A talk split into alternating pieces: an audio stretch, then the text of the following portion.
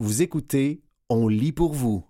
Les libraires de Lulu craquent pour six suggestions de lecture des libraires indépendants parues le 21 novembre 2023 dans la revue Les libraires. 1.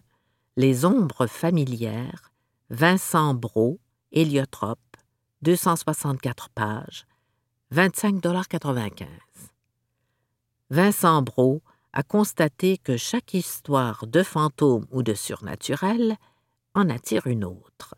C'est ainsi qu'il a récolté au fil des ans plus de 300 témoignages qu'il a triés sur le volet pour en faire un collage fascinant et envoûtant. Ces récits sont parfois réconfortants, parfois effrayants, mais tous traduisent notre rapport à la mort et au deuil, en laissant transparaître beaucoup de notre société. Les textes sont entrecoupés de réflexions de l'auteur et de certaines de ses propres anecdotes, faisant de cet objet littéraire un tout qu'on dévore comme un roman, à l'intrigue bien ficelée. Vous passerez un moment complètement hors du temps et de l'espace lors de votre lecture, en plus de trouver un certain réconfort face à la mort. Libraire, Julie. 2. À la découverte de la nature du Québec, Mathieu Fortin, Petit génie, 60 pages, 19,95 Grâce à de magnifiques photos et œuvres d'art, ce documentaire émerveillera ses lecteurs. Cet ouvrage contient une foule d'informations intéressantes à propos de notre nature québécoise adorée. La géographie ainsi que la faune et la flore de chez nous sont mises à l'honneur et fascineront sans aucun doute tous les petits curieux et leurs parents. Un petit test ludique permet même aux enfants de mettre à l'épreuve leurs connaissances. Les éditions Petit Génie ont de nouveau réussi à rendre l'apprentissage amusant. Dès six ans. Libraire, Raphaël. 3. Passion torréfiée, tome 2. Laté épicé, Marie-Pierre Meunier, Andara, 360 pages, 27,95 La fin de Entre deux cafés nous a laissé avec mille et une questions sur les bouleversements à venir. Avec ce deuxième et dernier tome de la série Passion torréfiée, on continue de suivre la vie de Laurie, qui partira en quête pour se retrouver elle-même, la femme derrière la mère et la conjointe. Pour ce faire, elle prendra la décision de se séparer et de se reconstruire avec ses enfants et l'appui de ses meilleurs amis. Le magnifique Matthew, élément déclencheur de cette décision, continue de la tracasser. Lui laissera-t-elle une place dans sa nouvelle vie? C'est une histoire qui montre le beau et le moins beau des grandes décisions qu'on doit parfois prendre pour se sentir mieux. C'est écrit avec une franchise qui nous rejoint et nous émeut. Libraire, Catherine. 4. Bastien et Matisse, Les orphelins Anderson. Yvan Godbout, Corbeau, 296 pages, 21,95 Bastien, le petit Pousset, et Mathis, son frère adoptif, n'en ont pas fini avec Ursula et son fils diabolique. Après la nuit funeste où la famille de Matisse a été assassinée, nos deux adolescents en famille d'accueil ne trouvent pas ça facile à l'école. L'un est victime d'intimidation, l'autre tente de l'aider un jeu de Ouija acheté dans la vieille église où tout a commencé, une voix qui pousse un des garçons à montrer à tous qu'il ne se laissera plus jamais faire, un démon qui ne lâche jamais, il est préférable de commencer votre lecture par Ansel et Gretel et de suivre l'ordre de parution des autres titres de l'auteur afin de bien comprendre tous les éléments de cette histoire inoubliable pour un public averti. Libraire, Audrey. 5. Maman aussi. Maude Michaud et Annie Cossette, Grund, Québec, 32 pages, 24,95 Le premier album de Maude Michaud, alias La parfaite maman cinglante, est un ouvrage magnifiquement écrit et illustré. En plus d'expliquer avec justesse toute la gamme des émotions par lesquelles les enfants s'expriment, ce livre illustre que ces émotions sont aussi vécues par les mamans. À travers des situations de la vie quotidienne auxquelles nous pouvons tous nous identifier, les petits pourront apprendre la complexité, mais aussi la beauté de leurs émotions et de celles de leur mère. Un incontournable qui permettra à toute la famille de se rapprocher et de mieux se comprendre. Cet album a gagné le cœur de toutes les mamans de la librairie. Dès trois ans. Libraire Émilie. 6. Chronique de Molochville, Jocelyn Boisvert, Patrick Isabelle, Véronique Drouin et Sandra Dussault, Les Malins, 216 pages, 19,95 Dans ce recueil de nouvelles d'horreur écrites par d'excellents auteurs, vous retrouverez quatre histoires plus terrifiantes les unes que les autres. Celles-ci explorent des thèmes différents, mais sont toutes interreliées. Mais qu'est-ce que Molochville a de si spécial pour qu'il s'y passe de sinistres événements? Voici ce qui vous attend des clowns sadiques, un étrange gouffre dans les bois, un party qui vire mal et une nuit dans une maison abandonnée. Alors, êtes-vous prêt à suivre les adolescents de Molochville dans ces lugubres cauchemars? Une lecture à mettre entre les mains de vos adolescents déjà initiés aux romans d'horreur. Pour un public averti ou frisson garanti. Dès 12 ans. Libraire Valérie. C'était Les libraires de Lulu, craque pour, six suggestions de lecture des libraires indépendants paru le 21 novembre 2023 dans la revue Les Libraires.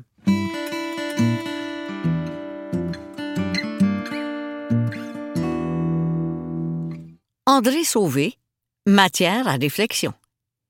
Un texte d'Isabelle Beaulieu paru le 23 octobre 2023 dans la revue Les Libraires.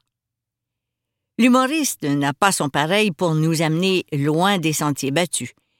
Tout ce qu'il voit, lit, entend, sert à son imagination débordante.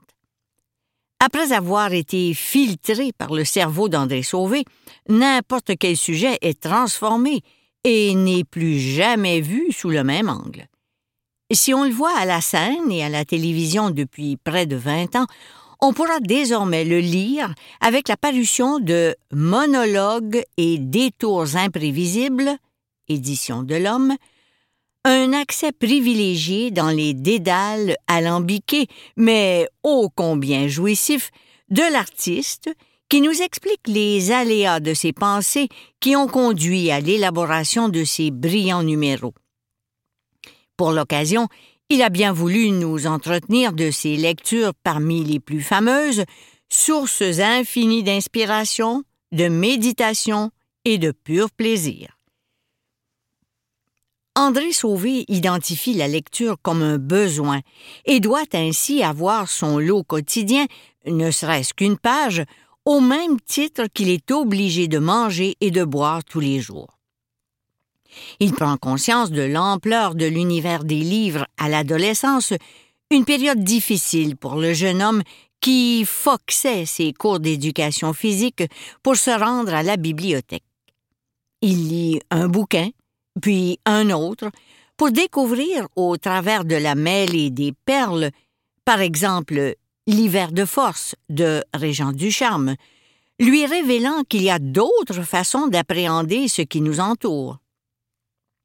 Il en éprouve de la consolation et est incité à poursuivre son exploration de ces mondes parallèles qui aident à vivre. Siddhartha, d'Hermann S., un roman sur la vie du Bouddha viendra également chambouler ses perceptions. Ça m'a toujours ému de voir dans les livres ou dans les films quelqu'un qui répond à plus grand que soi.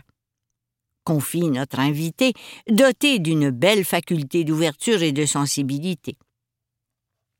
De grands petits riens. À l'âge adulte, l'humoriste fait connaissance avec Proust, le père, comme il l'appelle, pour signifier la figure centrale que l'écrivain représente dans sa bibliothèque idéale. C'est la Bible, le Coran et les sutras en même temps, lance-t-il en parlant de l'œuvre magistrale à la recherche du temps perdu. C'est extraordinaire. C'est un livre qui m'a changé, qui m'a appris à creuser les émotions. Ce monument de la littérature du XXe siècle, bien qu'il mette en scène des personnages de l'aristocratie française et de la haute bourgeoisie, et en dépit du fait qu'en somme il ne s'y passe pas grand-chose, parvient à bouleverser des lecteurs et lectrices de tous les milieux et de toutes les époques grâce à la justesse des observations qu'il pose sur la condition humaine. Il y a certains auteurs auxquels André Sauvé revient. Michel Tournier en fait partie, surtout avec ses courts essais notamment Journal Extime, sorte de carnet où il inscrit ses constats d'existence. Même chose avec Journal du dehors d'Annie Ernaux, écrivaine dont il a tout lu, ou Fragment d'un discours amoureux de Barthes, des livres qu'il décrit comme ses poids et altères, puisqu'ils lui permettent d'entraîner son regard à mieux voir. Par leur talent à faire briller des parcelles de réalité souvent invisibles, tant elles sont communes, de nombreuses plumes sont une source d'inspiration dans la propre écriture d'André Sauvé. C'est le cas de Zweig, Rilke, Duras, La Ferrière, dans la mesure où ce sont une écrivaine et des écrivains investis d'un désir de capter l'essence des êtres et des événements, et qu'elle et il impulsent en lui une envie de faire de même. Raconter le pourquoi du comment.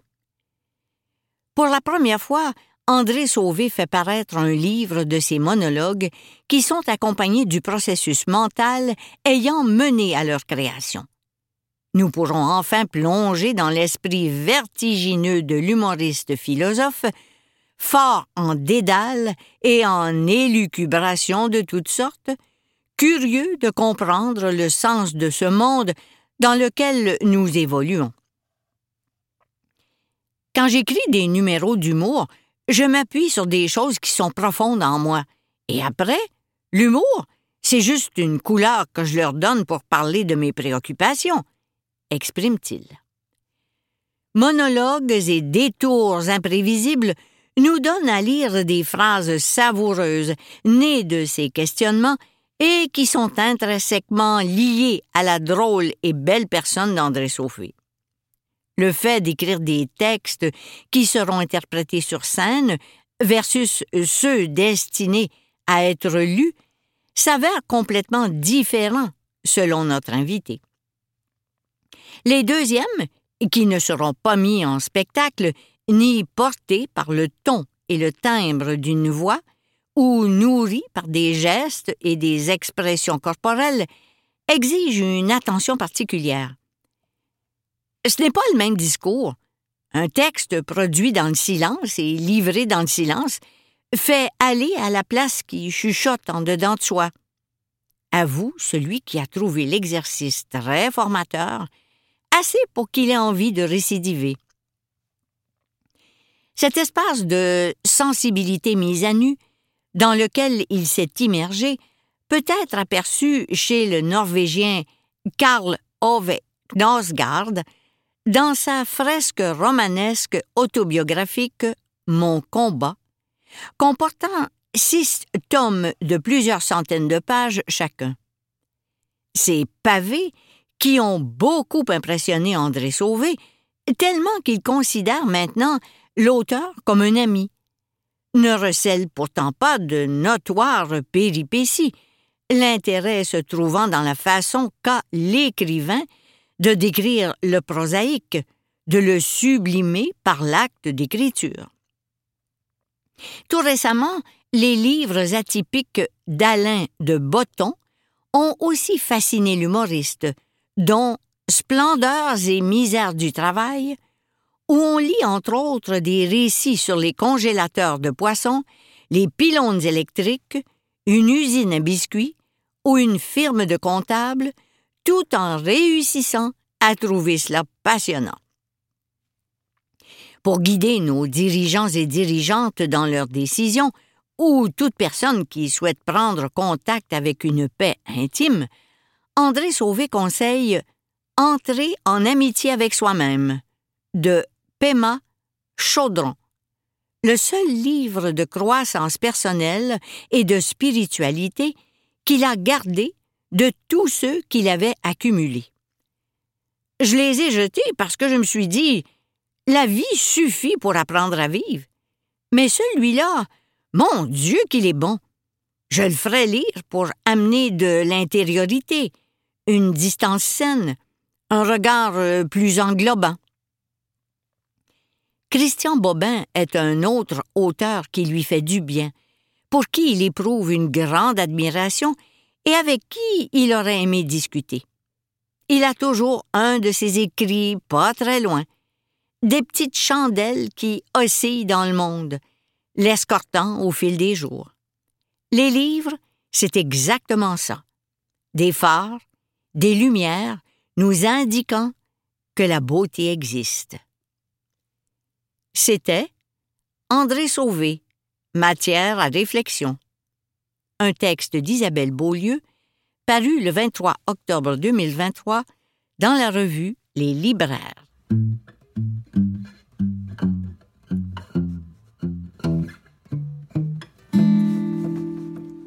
Les libraires de Moderne craquent pour six suggestions de lecture des libraires indépendants paru le 21 novembre 2023 dans la revue Les libraires. 1. Sur les traces de l'album québécois Une anthologie, Marie Fradette, Comme des géants, 220 pages, 52,95 Feuilleter cette anthologie consacrée aux albums publiés au Québec, c'est non seulement découvrir l'évolution de ceux-ci, mais c'est aussi retracer des aspects méconnus de l'histoire de la province.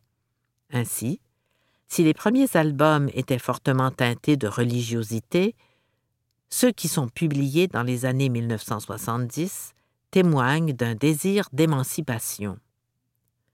La journaliste Marie Fradette spécialisée en littérature jeunesse, offre un portrait édifiant de ces livres fascinants destinés aux enfants, en soulignant leur audace et leur originalité autant par le texte que par l'illustration. Elle nous invite à plonger dans nos souvenirs, car ces albums ont bercé nos enfances et stimulé notre imagination. Un ouvrage magnifique, précieusement publié par Comme des géants libraire Chantal Fontaine. 2. Matrix, Lauren Groff, traduction Karine Chichereau, alto, 256 pages, 27,95 Un roman étonnant qui se déroule sous les auspices d'un autre siècle et qui raconte la possible vie de Marie de France, boudée par Aliénor d'Aquitaine. Orpheline, dotée d'un physique ingrat, elle est vite envoyée dans une abbaye. Elle y créera une véritable communauté de femmes, instruites et débrouillardes, solides et indépendantes. Lauren Groff nous invite dans l'univers oublié et surtout très fermé de ces lieux où les femmes de peu pouvaient obtenir un semblant de liberté et même de sensualité. Elle nous offre un roman historique qui en bouscule les codes, tout en ayant ce génie pour faire oublier l'époque au lecteur grâce à sa plume chaude et évocatrice. Une histoire intime et universelle à la fois, à la sororité puissante et mémorable. Libraire, Chantal Fontaine. 3. IA. Comment les machines pourraient nous remplacer? Mathieu Dugal et Owen Davy. La pastèque, 52 pages, 24,95 Que l'on soit féru de technologie ou pas, l'intelligence artificielle, IA, suscite maintes discussions. Comment l'appréhender? Comment saisir toutes ces possibilités? Si on ne peut répondre à ces questions sans glisser vers nos biais inconscients, on peut au moins puiser quelques informations qui sauront alimenter la réflexion dans ce très joli et coloré documentaire jeunesse.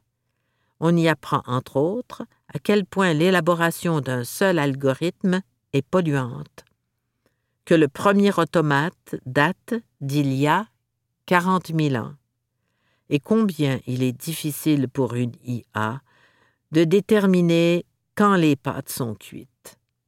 Dès huit ans. Libraire Chantal Fontaine. 4. Cora, l'ordinaire endimanché. Cora Tsouflidou, libre expression, 264 pages, 29,95 C'est justement l'ordinaire qui se part de couleurs pétillantes dans ce sixième livre de Cora Tsouflidou, plus connu comme l'entrepreneur résiliente et vaillante ayant su révolutionner les petits déjeuners québécois. Au travers de ses cinquante billets doux, elle nous dévoile à petite bouchée sa vie de septuagénaire épanouie, ses accomplissements, sa vaillance mêlée de courage et son énergie positive face aux nombreux défis de l'existence. Elle parvient à réenchanter le quotidien dans un style poétique, tendre et savoureux comme ses petits déjeuners. Elle a couché son cœur entre les lignes afin de nous procurer de la joie, l'espoir et la conviction qu'à 76 ans comme à tout âge, la vie vaut la peine d'être vécue. Libraire Catherine Gentile 5. Ça aurait pu être un film. Martine Delvaux, Héliotrope, 328 pages, 26,95 objet littéraire hybride, inusité et unique, à la fois témoignage, roman, recherche historique et essai féministe, ce livre tente de sortir de l'ombre la peintre américaine Hollis Jeffcoat, 1952-2018, de deux monuments de l'histoire de l'art, Joan Mitchell et Jean-Paul Riopel. Delvaux y refuse le rôle que l'histoire a voulu donner à Jeffcoat, celle de la gardienne des chiens qui a séparé un couple célèbre. Elle veut redécouvrir la femme, l'artiste, écrire son histoire, mais peut-on véritablement raconter la vie de quelqu'un d'autre? Dans sa quête, Delvaux amène son lecteur, à travers le récit fragmenté de ce triangle amoureux, à se questionner sur l'hétéronormativité, la monogamie, l'impossibilité de connaître l'autre et surtout l'amour. Libraire, Kim Rondeau. 6. Les ombres familières, Vincent Brault, Héliotrope, 264 pages, 25,95 Vincent Brault livre ici 90 témoignages parfois tragiques ou drôles, qui oscillent entre le réel et l'imaginaire.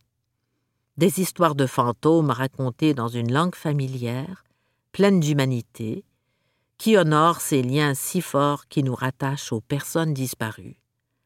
Rassemblés sous des thèmes récurrents, les revenants, la voyance, les rêves et les maisons notamment, les textes sont courts, simples et efficaces, et surtout présentés sans jugement. Une lecture qui fait réfléchir et qui nous amène à nous demander si ces fantômes viennent simplement donner un sens à ces moments difficiles en nous faisant un coucou au pied de notre lit. Libraire Carole Landry. C'était Les libraires de Moderne craquent pour six suggestions de lecture des libraires indépendants, paru le 21 novembre 2023 dans la revue Les libraires. Trois questions sur la santé cognitive. Un texte de Marie-Josée paru dans le magazine Bel Âge. Il peut exister un lien entre les chutes et les troubles de santé cognitive. La neuropsychologue Hélène de Guise a répondu à nos questions sur le sujet. Quel est le lien entre les chutes et un trouble de santé cognitive? Lors du vieillissement, des modifications du système nerveux, de la chimie et de la structure du cerveau peuvent occasionner des troubles d'attention et causer un ralentissement du traitement de l'information. Ce déclin cognitif est susceptible d'interférer avec la capacité de la personne à percevoir, à analyser et à interpréter de manière rapide et efficace l'environnement qui l'entoure, notamment lors d'activités qui requièrent de la mobilité. Comment distinguer un changement normal lié au vieillissement de problèmes de santé cognitive? Si les personnes remarquent des changements progressifs et importants du fonctionnement mental, ou encore de nouvelles difficultés pour accomplir les activités quotidiennes, comme gérer ses finances, cuisiner, faire ses courses, communiquer, ou encore utiliser les transports, il peut être avisé de consulter en neuropsychologie. Quelles sont les bonnes habitudes à prendre pour maintenir notre cerveau en santé? Il est recommandé de prendre soin de sa santé physique intellectuelle. Par exemple, garder le cerveau actif en apprenant une nouvelle langue, en socialisant ou en développant de nouvelles habiletés avoir une alimentation équilibrée et un sommeil de qualité, faire de l'exercice et limiter sa consommation d'alcool aide aussi. C'était Trois questions sur la santé cognitive, un texte de Marie-Josée Roy, paru dans le magazine Bel Âge.